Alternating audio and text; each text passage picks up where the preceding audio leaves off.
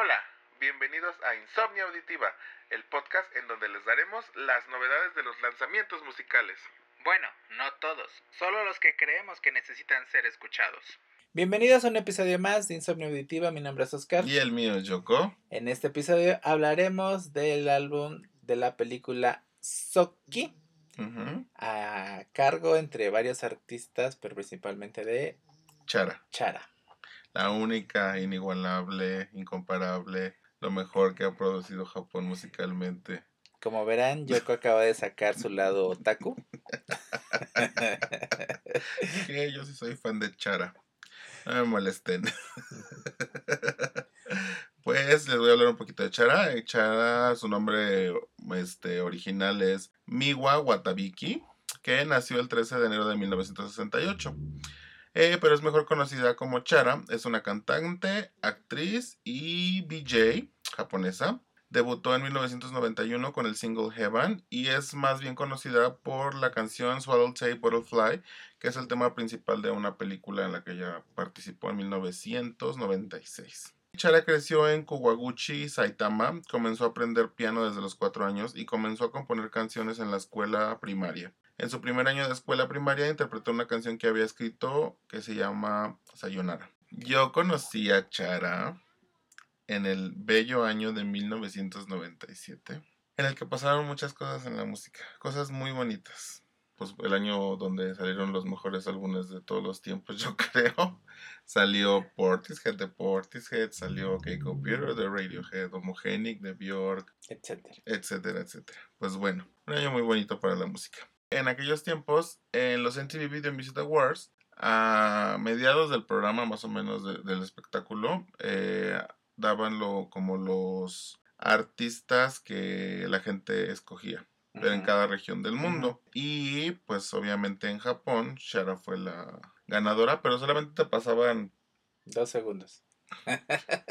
bueno, 3, 5 segundos de la canción y como que era el corito y se me quedó muy, muy grabado en la cabeza, pero no pude escucharlo hasta años después porque pues no había... No había forma de cómo sacar esa música en esa época. Sí, no era como que llegabas a, a la tienda de discos y dices, no sabe quién es. y aparte no le entendías nada al nombre de la canción ni al nombre del artista. Entonces ya, bendita Wikipedia, muchos años, unos años después, Muchos años. muchos después. años después, pues pude ver como re- lo- los, los nominados y los ganadores de cada año de, de los MTV. No recordaba perfectamente bien el año. Entonces, por fin pude ver quién era y ya pude, bendito, bendito YouTube también. que ya pude escucharla por primera vez esa canción y pues la verdad no, ese pedazo que, que escuché de la canción que se me quedó grabado perfectamente en la cabeza, eh, eh, pues era una gran canción y de hecho fue una de las canciones más populares de Chara que es Yasashi Kimochi. Pero pues eso no es nada comparado con todos los álbumes que tiene mi querida dorada. Increíble. Chara. Bueno, este episodio habla del soundtrack de la película Que Soki está basado en un manga en el cual este, en la película es el live action de este manga, por así decirlo. Se cuentan cinco historias. eh, está dirigida por tres directores, o sea, realmente es como un compilado de varias propuestas, tanto a nivel de dirección como a nivel histórico. Eh, y el hecho pues de Soki lo que habla es como muy de relaciones continuas o relaciones de personas en diferentes tiempos. Eh, pues esperamos que podamos ver la película pronto. Se supone que ya se estren- estrenó En Japón, en Japón, pero... de hecho, Chara, al parecer, trabaja como coproductora de la, de la película y aparte está encargada como del soundtrack. Digo, las canciones son de varios artistas, pero ella como que se encargó de... de reclutar a las personas que iban a participar. Y este álbum, la verdad, está, está lindo. Creo que no... Digo, es música para una película a final de cuentas. Y está. Es, es, lo bonito es que es simple, que está sencillo, que es como muy, muy digerible. Tiene una onda muy noventera y tiene esta onda muy nostálgica. La verdad, a mí me gustó. Sí, de hecho, bueno, obviamente todo, el 95% del álbum está en japonés. Creo que hay unas una canción en inglés y, Dos. y algunas tienen frases en inglés. El álbum es muy agradable, muy digerible, muy fácil de escuchar. La verdad si te quedan las melodías de algunas canciones, no es saturado. Obviamente está pensado para un soundtrack de una película, pero sí es muy entrañable en algún momento, o sea, como que sí te da o te transmite las sensaciones que quiere darse, me imagino que dentro de la película, ¿no? Sí, sobre todo la canción de Watashi o Ide, que es la, la de Chara, que hace un featuring con su hijo, que es Himi, Imi. Y a mí me encantó la canción. todo es una balada simple con una guitarra acústica acompañando. Pero cómo va elevando la canción, cómo va creciendo y de repente antes del final eh, entra este saxofón que como que levanta la canción y te, no sé, te da esta nostalgia muy, muy, muy padre. La verdad la canción a mí me, fascinó. Y incluso la, la segunda, la de Itso, Itotsumo Ainado, de Dress Codes, eh, me hizo, se me hizo una muy, muy buena canción. Sí, de hecho la canción de, de Chara, que es como que la canción principal, de hecho hasta en la película de, en los créditos de la película, se alcanza a ver este, el nombre de Chara, como que dando a entender que pues la, película tiene música de Chara. Eh, la canción, pues me imagino que es la canción principal, es muy nostálgica como lo mencionas. Aquí la curiosidad es de que pues ella está haciendo un, un featuring con su hijo y pues la verdad Chara no se ve muy grande, su hijo ya, ya se ve una persona como de 20 años tal vez. Para ser del 68, Chara. O sea, bueno, este, tal vez como que esa es la parte, como que esa es la parte nostálgica tal, tal vez, o sea, el hecho de que ya también ella esté trabajando con su familia, con su hijo en este caso, entonces le da como ese toque padre de la canción. La peculiaridad de Chara es su voz que al momento de estar cantando, como tiene un poco como cerrado a la voz, se escucha un susurro también junto con la voz, entonces ven como si fueran dos voces, como parte de lo que mucha gente le alaba a ella. Eh, obviamente pues no, no decepciona en, en, este álbum, en lo que corresponde musicalmente, digo trabajando ella porque pues, obviamente ya sabe tocar muchos instrumentos y es como toda una gran artista y tiene todo un background musical increíble y pues lo hace lo haces ver en este álbum que trae tantos matices a final de cuentas como pop como un rock muy noventero. Esta canción que se llama Baby I Love You, eh, que trae este sonido como muy Big Bang. Este. Y me encanta también la última canción con la que cierran, que es Down, Rain, Ochite y Kutomo, que trae una onda como muy electrónica, experimental eh, y atmósferas. La verdad es un álbum que trae muchos elementos y todos son muy ricos y son, son simples, es lo bueno, que son fáciles de digerir que no está tratando de ser pretencioso.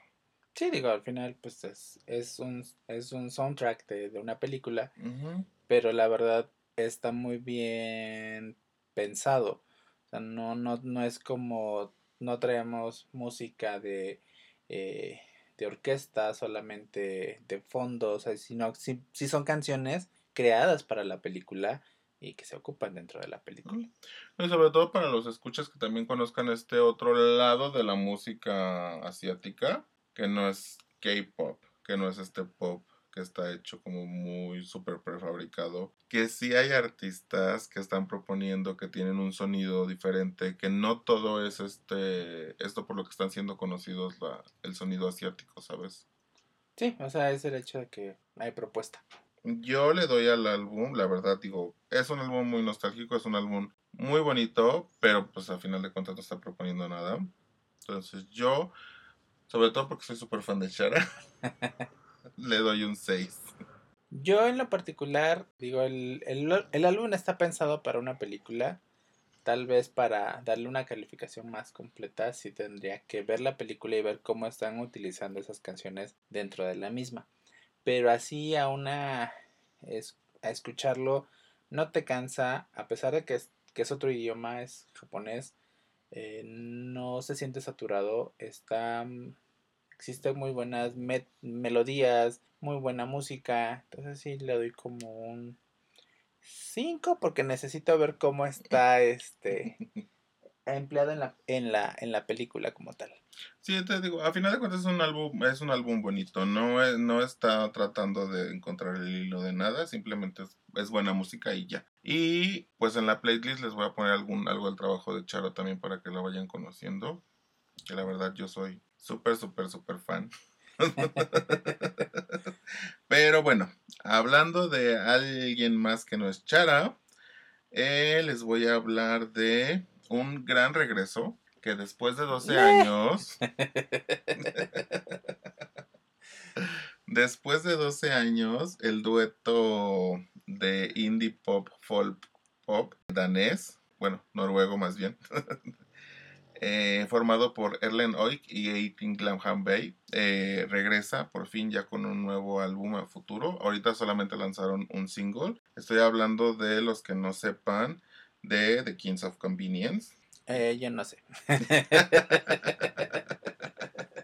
Kings of Convenience fue un grupo, pues obviamente de folk, es como música muy de guitarritas electroacústicas. Y de repente meten como que violines, o de repente meten como que pianitos, pero todo es como una onda muy, muy, muy soft, muy, muy, muy bonito. Y lanzan este primer, primer single de su próximo álbum que llevará por nombre Peace or Love. La canción se llama Rocky Trail que obviamente nos entrega lo que nos han entregado siempre, o sea, esta música como muy agradable para estar en casa, eh, para que te hace sentir bien, simplemente es música bonita, rica, bien hecha, sin prejuicios ni pretensiones. y el álbum al parecer será lanzado el 18 de junio, entonces ya les estaremos haciendo la reseña del álbum. Es un álbum que la verdad espero con muchas ansias porque yo sí soy, no soy el más fan de Kings of Convenience, pero sí me agradan mucho, entonces estaremos hablando más adelante de ellos. Yo les quiero hablar en esta ocasión de un dueto español que lleva por nombre Fangoria, eh, los cuales ya llevan eh, un buen rato en, el ambiente musical, con diferentes nombres, pero eh, ya han permanecido muchos años ya bajo el nombre de Fangoria. Estoy hablando de Alaska y Nacho Canut. En este caso, acaban de lanzar su sencillo que se llama Momentismo Absoluto, que se va a desprender del próximo EP llamado Ex- Existencialismo Pop, que será lanzado el 4 de junio del 2021. Bueno, esta canción nos habla de vivir en el momento. Digo, está inspirada en el hecho de, de obviamente, pandemia.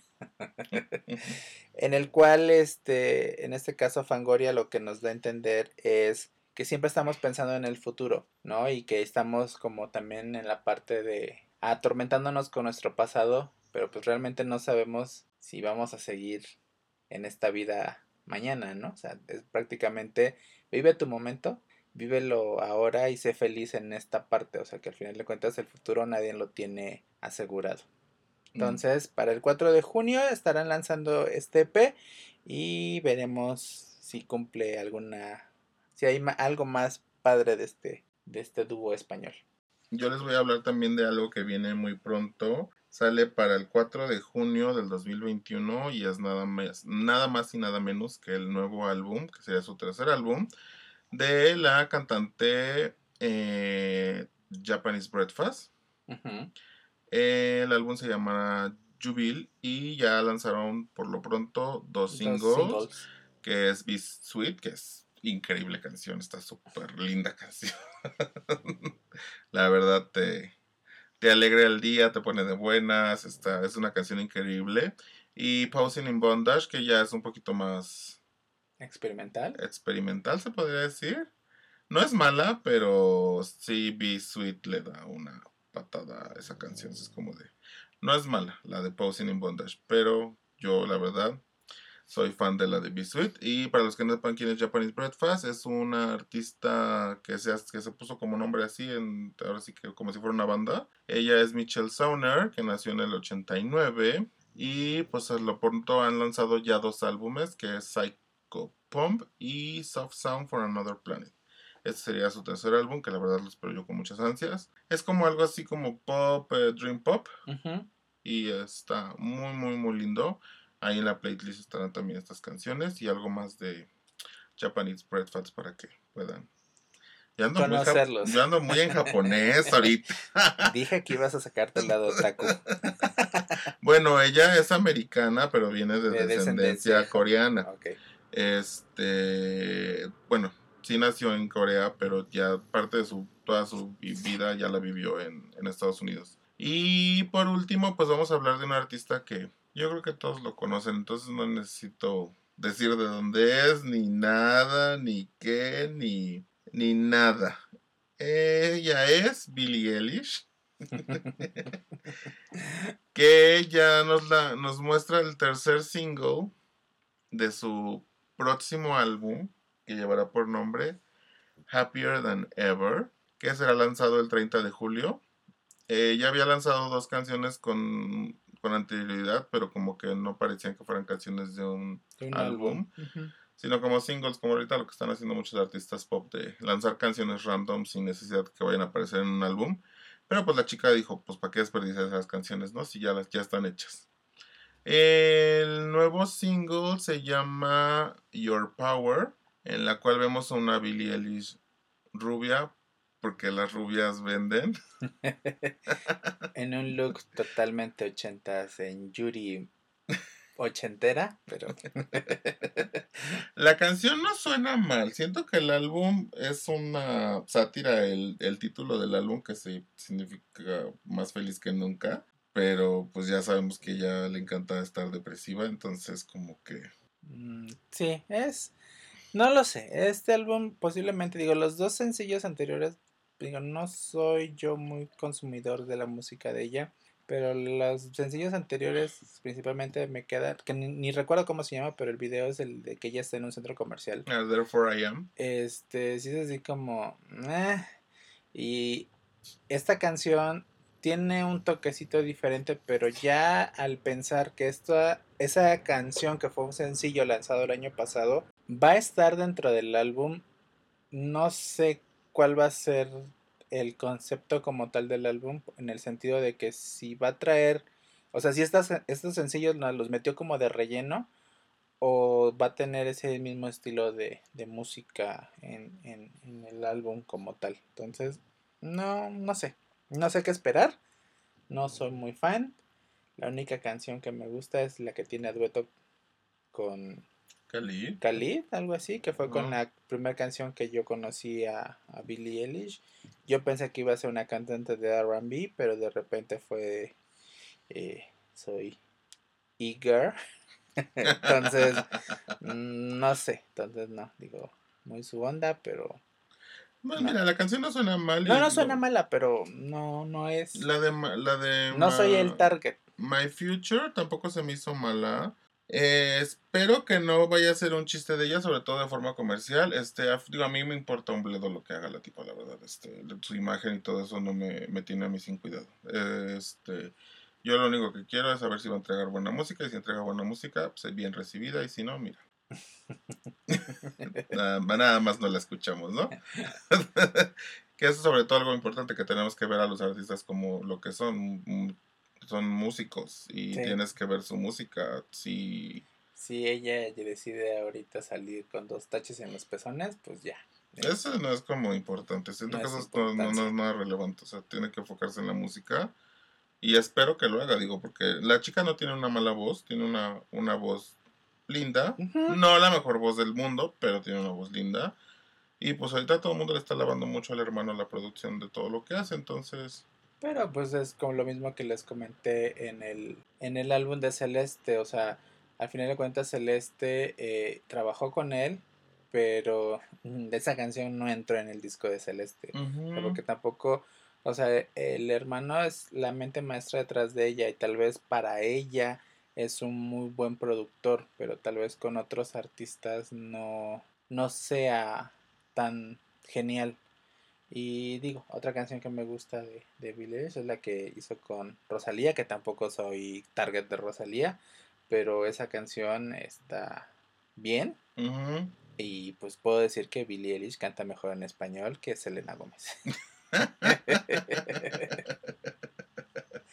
Pues bueno, estas canciones vendrán en la playlist. No olviden este, seguirnos en todas las plataformas de podcast. Bueno, la de su preferencia. Y seguirnos en el canal de YouTube. En el cual ahí también van a estar las playlists. Este. Y en la en el Instagram de, Ins- de de Insomnia. Insomnia-auditiva. Y ahí también estarán las playlists en las historias. Y también estarán, les estaremos enseñando cuando salgan los nuevos capítulos. O de repente subiendo alguna que otra noticia por ahí. Bueno, con eso terminamos este episodio. Mi nombre es Oscar. y el mío es Yoko. Bye.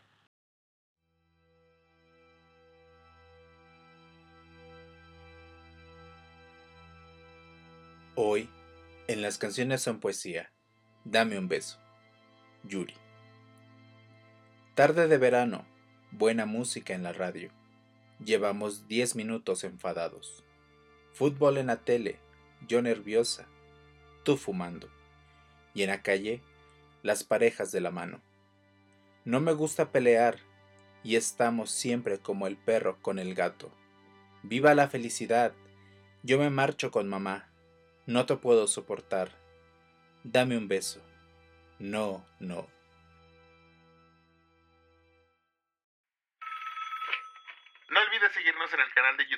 Insomnia Auditiva. Donde podrás encontrar las playlists de los artistas que hablamos en cada episodio, Suscríbete, dale like y comparte nuestro podcast. el cual puedes encontrar tanto en YouTube como en tu plataforma de podcast favorita.